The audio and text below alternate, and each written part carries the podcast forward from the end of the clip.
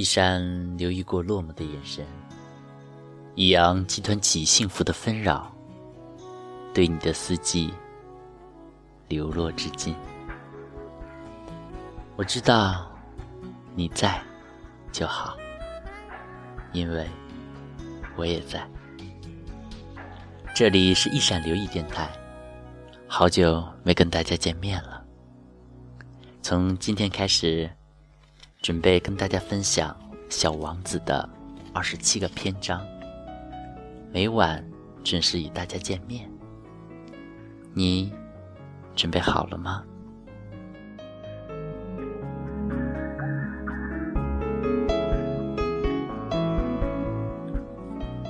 六岁那年，我在书上看到一幅很精美的画。那本书和原始森林有关，名字叫。真实的故事。画里有条大蟒蛇，正要吞噬野兽。书上写着，大蟒蛇会把猎物整个吞进去，完全不咀嚼，然后它们就无法动弹了，要花六个月的时间，边睡觉边消化。于是，我的思维飞到丛林里去探险，最后。用彩色蜡笔画出了处女座，我的第一号作品。它是这样的：我把我的杰作拿给大人看，问他们怕不怕，但他们回答说：“帽子有什么好怕的？”我画的又不是帽子，我画的是正在消化大象的蟒蛇。然后。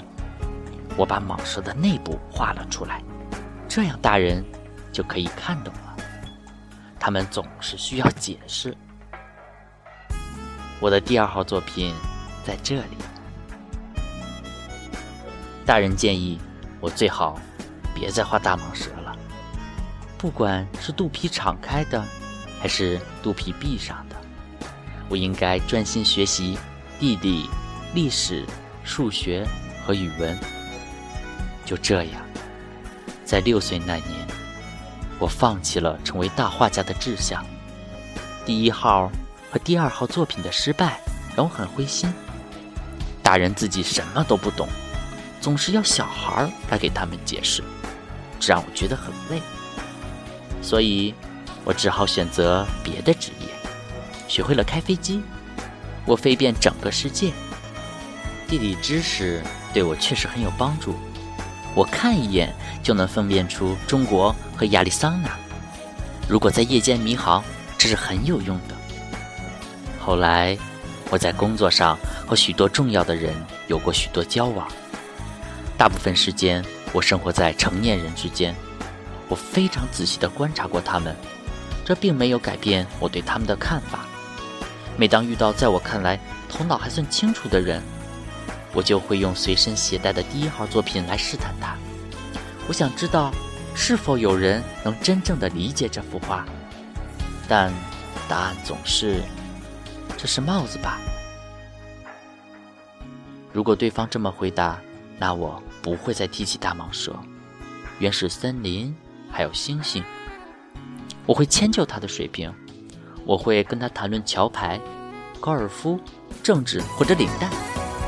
这些大人啊，会很高兴，觉得他们结识的这个人 真是通情达理呀。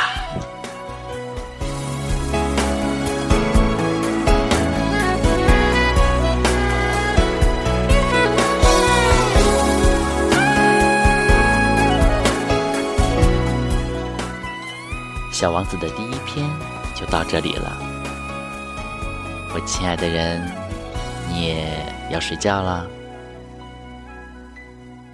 希望你做个好梦，晚安。